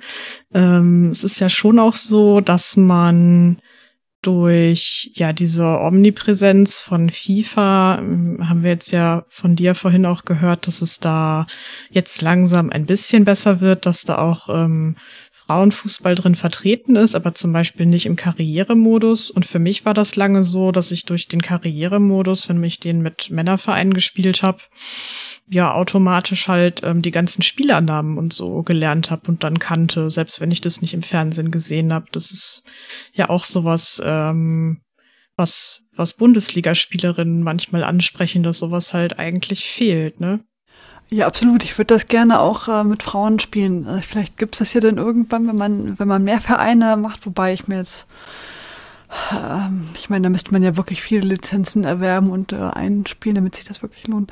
Aber es ist tatsächlich dadurch, dass ich den Karrieremodus spiele, ist es manchmal auch so, ähm, dass ich, äh, ähm, wenn ich irgendwie bei Kicker gucke, irgendwie irgendwelche Nachrichten, irgendwelche Gesichter sehe, dass ich überlege, kommt mir bekannt vor und dann fällt mir ein, dass irgendwie in, was weiß ich, FIFA 18 äh, oder so haben die mal für Eintracht Braunschweig gespielt oder so, weil ich die da irgendwie transferiert habe aus irgendeinem äh, Grund. Und ähm, ja, so ähm, so hat man ja auch manchmal Verbindungen zu, zu Spielern, die man sonst gar nicht kennt und äh, auch nie kennen würde ähm, durch den Karrieremodus oder dadurch, dass man die irgendwie anderweitig in Verbindung bringt. Wahrscheinlich bei Ultimate Team noch ein bisschen mehr, hätte ich jetzt fast gedacht, weil man da ja auch die erwirbt. Äh, und das wäre natürlich auch schön, wenn man das dann irgendwann für den Frauenfußball hätte. Und ähm, ich kenne mich jetzt auch im Frauenfußball deutlich besser aus als äh, im Herrenfußball. Da wäre es ja schon auch mal interessant, irgendwie sich so ein, so ein Team da zusammen zu, zu glauben, wo man denkt, ach Mensch, die hätte ich schon immer gerne gehabt und so. Das habe ich dann bei Eintracht Braunschweig, ich nehme dann irgendjemanden, der da irgendwie auftaucht. dann würde ich mal den Schwenk dazu rüber machen, dass in all diesen Spielen ähm, ja Fähigkeiten eigentlich fast immer durch Zahlen dargestellt werden, also durch Zahlenwerte. Ähm, das hatten wir jetzt auch mehrmals schon immer so nebenher angerissen. Und ja, was würdet ihr denn sagen? Also schlägt sich die Darstellung der SpielerInnen auf ihre Bewertung in der Realität aus oder umgekehrt? Also fallen euch da Beispiele für ein? Also was mir gerade einfällt, äh, ich glaube letztes Jahr wurde bei äh, FIFA Saint-Just von Mainz als einer der schnellsten Spieler der Bundesliga dargestellt oder sogar der schnellste Spieler, was dann so manche verwundert hat. Allerdings war es auch auf die Realität bezogen, dass Saint-Just tatsächlich weiß nicht, ob es vom, vom Durchschnitt her am Ende war oder so, aber auf jeden Fall ganz oben stand im Schnelligkeits- äh, oder in der Geschwindigkeit. Und da hat man es zum Beispiel schon sehr realitätsnah versucht anzupassen. Und vielen Spielern ist das ja auch so diese eigene FIFA-Wertung. Das erlebt man ja jetzt momentan, wo wir kurz vor dem Release von FIFA 23 stehen, dass die Spieler auf Instagram ihre eigenen Werte ja richtig feiern, dass es Spieler gibt, die sagen, Moment, das hier stimmt nicht, ich bin doch da und da viel besser und so. Ja, bei manchen Spielern, die eben eine besondere taktische Rolle erfüllen, bemerkt man es halt manchmal, die halt eben ein besonderes Gefühl haben. Also man kann halt zum Beispiel Andrea Pirlo niemals in einem Fußballmanager abbilden, weil dieses taktische Verständnis halt nicht, das lässt sich halt nicht notwendigerweise simulieren auf eine einzelne Figur. Und auch gerade nicht, wenn man sie jetzt NPC auf der Gegenseite steuert als Computer da. Also das ist das was, was sich schwierig halt umsetzen lässt. Äh, Thomas Müller wäre halt auch so ein Spieler, der halt unkonventionell spielt und dabei unkonventionell aussieht im, im Ansatz, aber Erfolg damit hat. Und gut, die Raumdeuterrolle ist tatsächlich bei Football Manager dazugekommen. Also man kann Leute als Raumdeuter aufstellen mittlerweile, im Grunde halt, um einen einzelnen Spieler zu simulieren und Leute, die es versuchen ähm, nachzuahmen. Äh, aber wenn halt eben neue Innovationen kommen, was so taktisch möglich ist, das ist halt, es braucht halt eine Zeit, bis das eben angekommen ist und sich umsetzt. Also, wenn ich jetzt sage, ich möchte wie äh, Christian Titz bei Magdeburg meinen Torwart sehr offensiv aufstellen, sozusagen einen, einen offensiv, offensiven Torwart, das ist bei vielen Managerspielen halt einfach noch nicht möglich in der, in der Form, weil diese Art von Taktik eben sich nirgendwo mainstreammäßig durchgesetzt hat, sondern eben jetzt bei einem einzelnen Verein in der zweiten Liga äh, gespielt wird. Und äh, halt solche Sachen, so, so kleine taktische Innovationen, die irgendwo passieren oder auch die man sich selber ausdenkt, funktionieren halt nur, wenn die Engine sie zulässt und nicht, weil das Spiel sie, weil das Spiel Fußball als Ganzes sie irgendwie an sich erlauben würde und es nur aus verschiedenen Gründen bisher selten gemacht wurde oder weil es eben ein besonderes Talent braucht, um es äh, umzusetzen, was eben sich nicht eins zu eins auf die Parameter des Spiels äh, abbilden lässt. Ich finde da die Parallele zum Datenscouting ganz interessant, weil da ist es ja auch so, dass ähm, also in den letzten Jahren immer mehr versucht wird, nicht mehr nur zu sagen, okay, wir messen alle möglichen Werte, also wie viele Pässe hast du versucht zu spielen, wie viele davon sind angekommen, sondern dass man immer mehr versucht, die einzelnen Werte, die man misst, ähm, in Relation zu setzen zu anderen Leuten auf dem Platz, um halt so dieses räumliche, das den Fußball halt natürlich total ausmacht, dass man aber nicht einfach messen kann. Also so, ja, du kannst irgendwie messen, wo rennt da jemand rum. Ähm, dann hat man am Ende eine Heatmap und kann dann irgendwie so Bewegungsprofile erstellen und so. Aber bis es das gab äh, und dann benutzt wurde, das hat ja gedauert und das sind sehr viele einzelne Werte, die sozusagen zusammenkommen müssen, um sowas zu erzeugen. Das ist sehr, sehr aufwendig und da wird halt immer noch sehr, ja, sehr viel rumprobiert, glaube ich einfach. Also, dass sich da in nächster Zeit auch noch was tut, um irgendwie andere Sachen zu haben, womit dann im echten Leben gescoutet werden kann, ähm, was ein bisschen nützlicher ist. Und so ähnlich ist es ja auch, wie du es jetzt angesprochen hast, äh, da eben auch. Also man hat so diese einzelnen Werte, äh, Passspiel eine 80, Sprinten eine 79 oder so, aber es gibt halt nicht diese, ja, dieses zusammengefasste, so wie bewegt sich jetzt eigentlich, also in welchen Räumen bewegt sich jetzt eigentlich ein Thomas Müller. Also da muss dann halt extra ein KI-Profil, nämlich das KI-Profil Raumdeuter, angelegt werden, wo dann so Sachen im Prinzip äh, gehardcoded sind, also halt ähm, festgelegt sind, wie, wie das sein soll. Aber das wird nicht ähm, von der künstlichen Intelligenz aufgrund von irgendwelchen Werten so richtig improvisiert im Prinzip. Also soweit ist man da noch nicht. Ja, richtig, aber wo wir bei Scouting sind, teilweise werden Daten aus Fußballmanagern halt auch schon äh, sozusagen einfach als Grundlage für Scouting verwendet. Mhm. Und Fans haben auf jeden Fall das Gefühl, dort zu scouten. Ja. Also schon 2008 hat äh, Everton die Lizenz von Sports Interactive gekauft, dass sie für ihr Scouting-Programm einfach auch die Daten mitnutzen können, die für Fußballmanager erhoben werden. Also Footballmanager. Ein großer Erfolg des äh, Scouting durch, durch Fans äh, sind die Young Husband-Brüder. Also eher unbedeutende Spieler äh, der britischen Liga, aber die wurden entdeckt als Leute, die potenziell äh, philippinische Nationalspieler werden können. Und einer von denen ist mittlerweile Rekordnationalspieler da, weil ein Fan hat äh, im Grunde den Scouts des, äh, der Nationalmannschaft gesagt, hey, die Leute werden bei Chelsea ausgebildet und die wären ähm, ja praktisch für uns verfügbar. Und die haben bisher noch für keine Nation äh, international gespielt und dann wurden die eben tatsächlich äh, von den Philippinen äh, aufgenommen. Und sind halt Nationalspieler geworden, was halt sonst nie passiert wäre. Also sie, sie selber hätten nicht drüber nachgedacht, da reinzukommen. Und die Philippinen scouten halt auch nicht notwendigerweise äh, so die B-Mannschaften von Premier League-Vereinen. Also die Geschichte kannte ich noch gar nicht. Das ist ja mega interessant. Ähm, ich würde einmal vielleicht noch kurz zurückkommen auf was, wovon wir es gerade hatten, ähm, als äh, Jessica angesprochen hatte, dass einzelne Spieler ihre FIFA-Werte, also diese Cards, ähm, wie sie dann auch im Ultimate Team angezeigt werden, dass es halt so sehr gefeiert wird in den sozialen Medien ähm, und ja inzwischen eigentlich, also es ist halt so ein fester Begriff irgendwie im Fußball, dass man sagt so, okay, die die Food-Werte sind da und die Food-Karten sind da und äh, Spieler XY ähm, hat da jetzt vielleicht dieses Mal, diese Woche oder diesen Monat eine besondere Karte. Ähm, wie seht ihr sowas?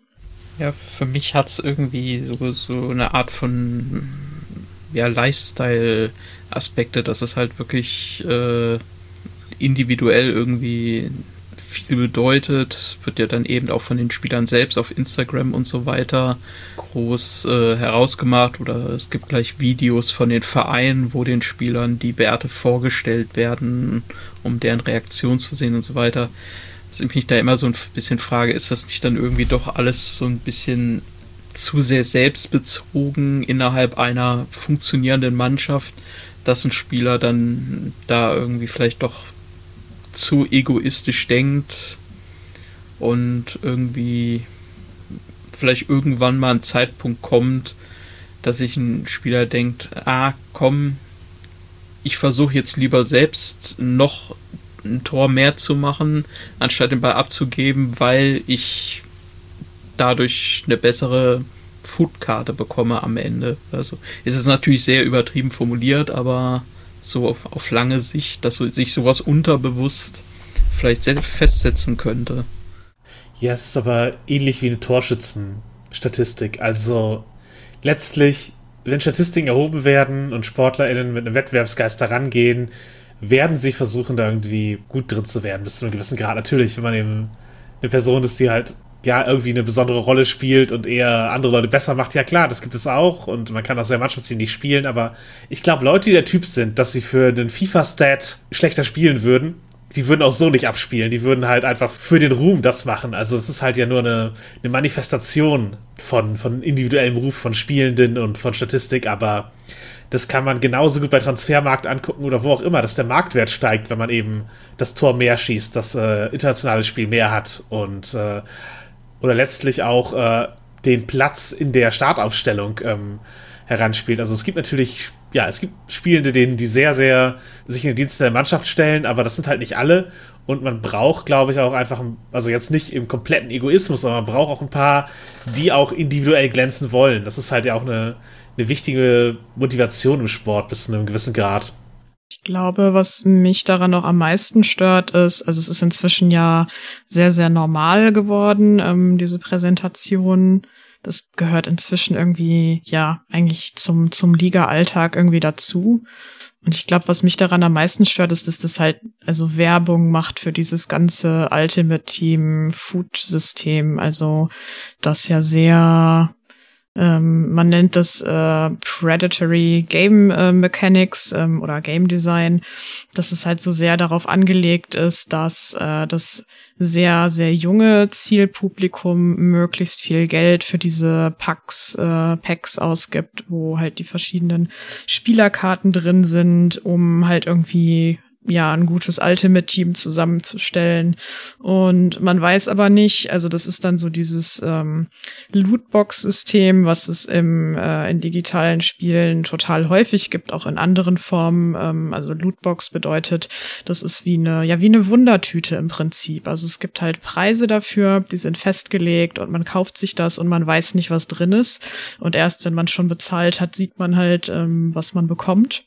Das ist so das eine. Das andere ist dann aber, dass die Preise oft sehr, sehr undurchsichtig sind, weil in vielen Fällen dann der Preis nicht einfach fünf Euro sind oder zehn Euro, sondern irgendwie 15.000 Fantasie-Tokens oder so, die man umrechnen muss in Euro. Und manchmal ist es halt nicht nur die eine Währung, die es gibt, sondern das sind halt verschiedene die dazwischen geschaltet sind, also so äh, digitale Währung, also da, wo halt dann relativ schnell das Gefühl davor, dafür verloren geht, wie viel Geld man da gerade eigentlich ausgibt ähm, an den ganzen äh, digitalen Münzen, die man sich teilweise erspielt hat, aber zum Großteil ähm, halt kaufen muss. Und das ist inzwischen ähm, zum Glück etwas, das immer kritischer gesehen wird, aber trotzdem betreiben das so Spieleentwickler wie EA einfach gnadenlos weiter, obwohl völlig klar ist, was die Problematik dahinter ist. Und dann ist natürlich so ein, hey, hier, ähm, ich bin der Spieler von Verein so und so und ich habe jetzt hier meine, meine Ultimate äh, oder meine, meine FIFA-Card bekommen mit den Werten drauf. Das ist dann natürlich auch immer so ein bisschen äh, Werbung dafür, also ähm, bezogen auf die Fans von dem Verein und dem Spieler regional. Ja, das ist definitiv äh, auch ein Problem, zumal eben diese ganze ähm, Lootbox-Geschichte einfach so komplett undurchsichtig ist. Ich habe es mal verglichen mit den klassischen Panini-Sammelsticker, nur hat man da mehr oder den, weniger den Fall, dass ja alle Sticker gleich oft in der Regel gedruckt werden und man halt trotzdem aber so und so viel Packs kaufen muss, bis man es zusammen hat. Nur ist es dann im Vergleich mit FIFA Ultimate Team so, dass man eben ein Mbappé vielleicht einmal unter 4 Millionen hat und die 399, äh, die 3,999 Millionen, was weiß ich was, äh, sind dann halt nur mittelmäßige Werder Bremen-Spieler oder so. Das, das ist halt äh, völlig ohne Durchblick, äh, wie hoch da letztlich überhaupt die Chancen sind, darauf zu kommen. Sowas dann eben mit Geld zu machen und dann eben bestimmte Zielgruppen anzuspiel, äh, anzusprechen, die damit nicht umgehen können, ist auch eine sehr problematische Entwicklung. Ja, es ist halt, wie sagen wir, räuberisches Spieldesign bis zu einem gewissen Grad, dass es halt, ja, absichtlich Abhängigkeitsmuster unterstützt.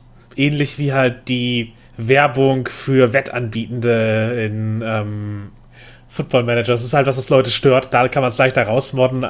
Bei FIFA ist es halt einfach mittlerweile Kern des, äh, des Produkts, dass da Lootboxes äh, rausgeworfen werden und eben diese, diese Zufälligkeit äh, drin ist und eben auch einfach, ja, das ganze Spiel ist darauf designt, das Bedürfnis nach mehr von diesen ähm, im Spiel Käufen einzubauen. Also das halte ich schon für einen bedenklichen Designtrend. Also sie sind gut darin, das zu machen. Und das ist, wo sie halt ihre Innovationsenergie reinschmeißen. Weil das ist, wo sie eben das Geld machen. Halte ich für ungut. Und ich würde mir für FIFA halt an sich eher ein Abo-Modell wünschen, wo man einfach jedes Jahr das Upgrade kriegt, weil das würde sich dafür anbieten, einfach Gaming als Service, aber äh, sie entscheiden sich halt eben für den, den räuberischen Lootbox-Weg und äh, ja, schaden damit halt bewusst Leuten, aber so ist es halt. Äh, ich meine, es steht FIFA drauf, da ist äh, ein äh, räuberischer Kapitalismusgedanke gar nicht so fern. Ja, ich glaube, das Problem ist da einfach auch, dass es äh, FIFA halt eine unanfechtbare Monopolstellung mittlerweile hat, weil der einzigste Konkurrent ist mehr oder weniger äh, stark in die Enge zurückgetrieben worden und ja, welches Unternehmen sollte jetzt aus dem Stand ein Konkurrenzprodukt entwickeln, das auch nur ansatzweise mit gleichen Entwicklungskosten ja, gestemmt werden könnte. Ich, ich sehe da einfach keine, keine Alternative kommen und dadurch kann FIFA ja mehr oder weniger dann auch schalten und walten, wie sie wollen und dann eben auch diese Wege gehen, auch wenn es viele Spieler mittlerweile auch stört. Naja, letztendlich ist es ja jedem selbst überlassen, das zu machen. Und man kann ja das Spiel auch spielen, ohne jemals Ultimate Team äh, anzufassen, was machen ja wir offenkundig auch. also ähm, ist natürlich richtig, aber letztendlich äh, verdienen sie so Geld. Andere Spiele funktionieren ja auch so, dass man, äh, dass man da irgendwie in so einer Form äh, Geld ausgeben kann und ähm, ja, spricht die Leute an, sie kaufen es, dann machen sie es natürlich auch weiter. Das ist natürlich jetzt ähm, nicht so schön, aber Wetten ist auch nicht so schön, damit verdient man viel Geld. Ähm, kann man noch so auch viel Geld verlieren. Ich meine, bei man, man weiß, man gibt Geld auf, man kriegt dann vielleicht irgendwas, was man möchte oder nicht, wie bei Panini-Bildern, ne, irgendwie. Ähm, man, man kann die Sachen dann ja auch verkaufen. Das ist natürlich in der Tat nicht, nicht sinnstiftend, aber ähm, ja, so ist, so ist die Wirtschaft, hätte ich jetzt fast gesagt. Und ähm, generell, wie gesagt, kann man ja auch das Spiel genießen, äh, jedes Jahr ohne das zu machen einfach. Also ähm, das ist ja nicht nur da allein darauf ausgelegt. Ja, zweifelsohne kann man das, aber das Design leitet einen darauf hin und Menschen, die leicht an Abhängigkeitsmuster fallen, haben halt eine höhere Schwelle, dem zu widerstehen. Und bei einem so Mainstream-Spiel wie FIFA, das alle möglichen Leute treffen, kann man eben davon ausgehen, dass einige da in den Strudel geraten.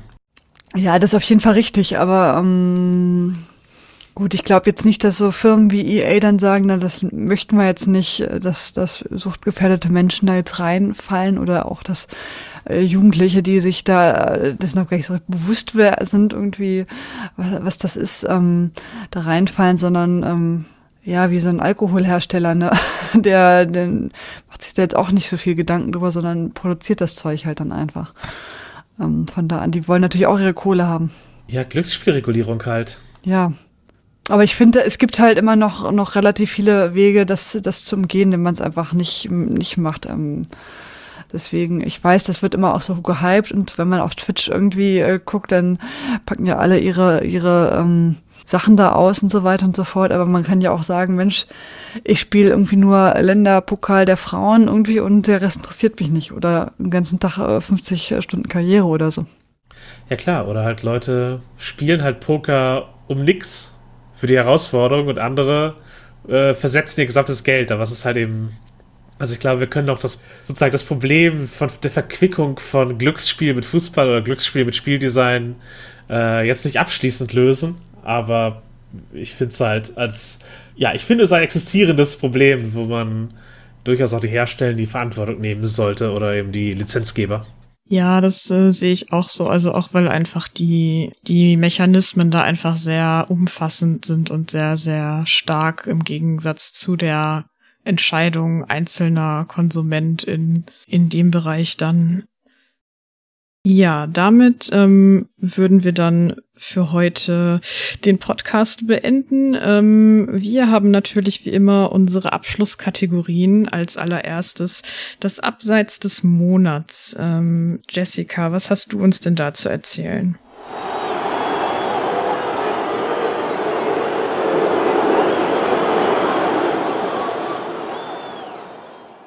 Da würde ich den ehemaligen Profifußballer und mittlerweile als äh, Streamer, ich weiß nicht, ob er explizit auch ähm, ein FIFA-Streamer ist, das weiß ich jetzt nicht, äh, Sidney Friebe oder Friebe, der hat früher in der Hertha-Jugend gespielt, auch bei Wien Wiesbaden eine Zeit gespielt und fällt immer wieder auf Social Media durch äh, sexistische Geschichten auf, hat beispielsweise vor wenigen Tagen ähm, seine Followerschaft beziehungsweise die weibliche Followerschaft dazu gebeten, ihm doch bitte ein paar Nacktbilder zur schnelleren Wundheilung zu schicken. Und als relativ einflussreicher Influencer, gerade eben auch aus dem Thema Sport, ist das schon sehr, sehr unschöne Sache. Dann haben wir die Kategorie Volltreffer des Monats.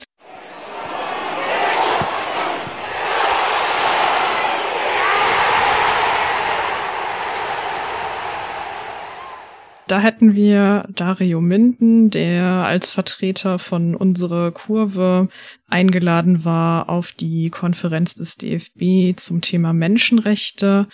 Ähm, anwesend war auch ein Vertreter von Katar. Also es ging ähm, um die WM der Männer äh, diesen Winter in Katar. Und ähm, genau, da hat äh, Dario Minden ähm, eine sehr, sehr gute Rede gehalten die sich ähm, aus Fansicht eben auf diese WM bezog und ja, warum, warum man als Fan ähm, keine, keine Lust hat auf, auf diese Weltmeisterschaft.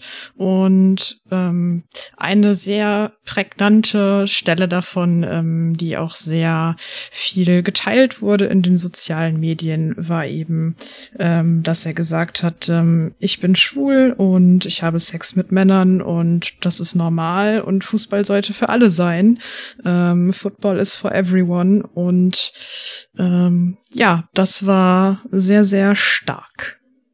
Genau, und dann haben wir wie immer noch unseren Podcast-Tipp zum Abschluss. Da haben wir diesmal zwei.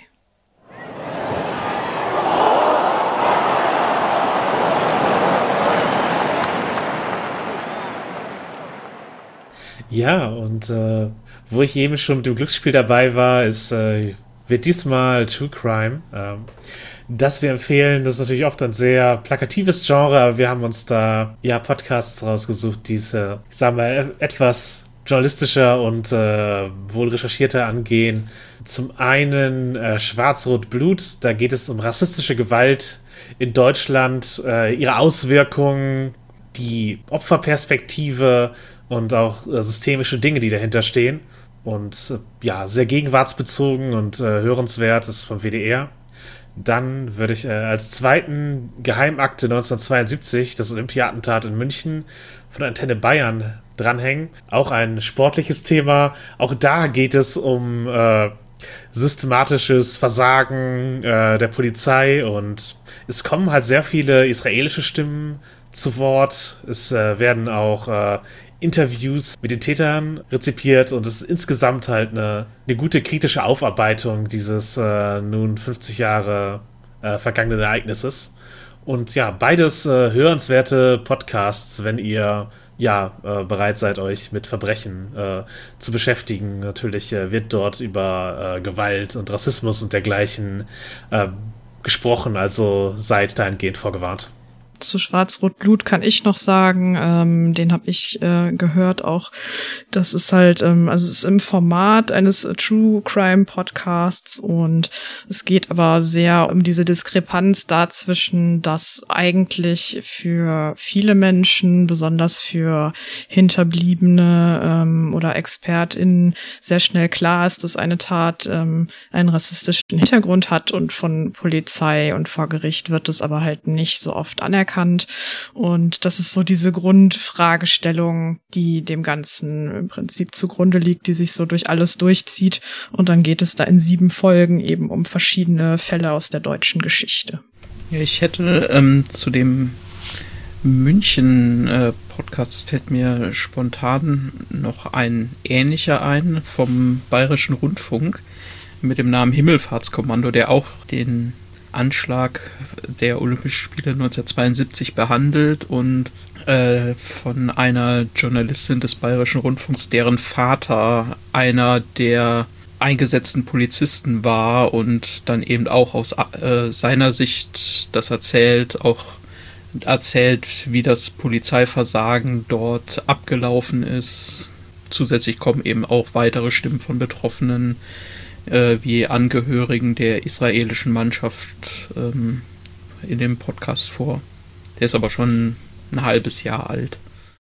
Und dann, ähm, ja, es ist manchmal so, dass ähm, wir als Früh gefragt werden, ob man nicht eigentlich uns als Crew was spenden kann. Ähm, und ähm, das, äh, die Möglichkeit gibt es nicht, aber es gibt natürlich die Möglichkeit, dass ihr stattdessen an andere Organisationen etwas spendet und ähm, da stellt euch Jule heute eine vor. Ähm, ja, diesmal oder würden wir das Queerlexikon äh, empfehlen, äh, zu finden unter queerlexikon.net.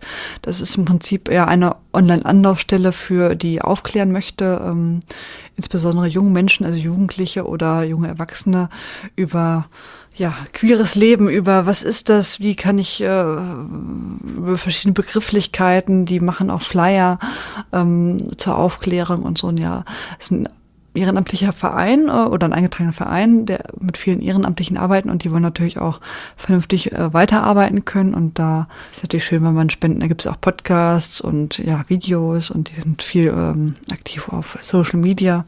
Also eine gute Sache. Genau. Und das zum Beispiel wäre ein lohnendes Ziel für Leute, die noch ein paar Euro übrig haben. Auf jeden Fall. Ja, und dann bleibt mir für heute tatsächlich eigentlich ähm, kaum noch was anderes, als mich bei allen hier Beteiligten zu bedanken. Ähm, da hätten wir einmal Jessica at Football Jessie. Okay, ja, ähm, ich freue mich, dass ich mein äh, Debüt geben konnte. Es war ein sehr, eine sehr schöne Unterhaltung. Das äh, freut mich doch auch. Dann haben wir da Jasmin at the worst RPG. Auch äh, dir sei herzlichst gedankt. Ja, immer wieder gerne. Und Jule at Bioschokolade. Ja, auch äh, vielen Dank, war schön, auch wenn es jetzt schon so spät ist. Ich fürchte, mein Kind wird da keine Rücksicht drauf nehmen, auf schöne Podcast-Aufnahmen. Aber es war mir auch klar. Also es war wie immer ein Fest. Wunderbar. Ja, und ich bin ähm, Annika at Annika-BE und ähm, früh findet ihr auf allen möglichen Social Media Kanälen, zum Beispiel bei Twitter als at Podcast, bei Facebook, auf Instagram und ähm, am allermeisten freuen wir uns, wenn ihr uns äh, unsere Sachen liked und retweetet oder empfiehlt oder ähm, ja Podcast-Rezensionen hinterlasst, zum Beispiel bei iTunes. Das ähm, freut uns immer sehr. Ähm, ihr könnt uns natürlich auch gerne Kommentare in den Blog schreiben zur Folge oder auch zu einer der vergangenen Folgen, ähm, wenn ihr die nochmal nachhört. Das ähm, ist immer sehr, sehr schön. Und ja, ich hoffe, ihr hattet Spaß mit uns, mit unserer nerdigen Runde hier heute. Und ähm, bedanke mich fürs Zuhören und sage Tschüss, bis zum nächsten Mal. Ach komm, Frau, mach doch rhythmische Sportgymnastik.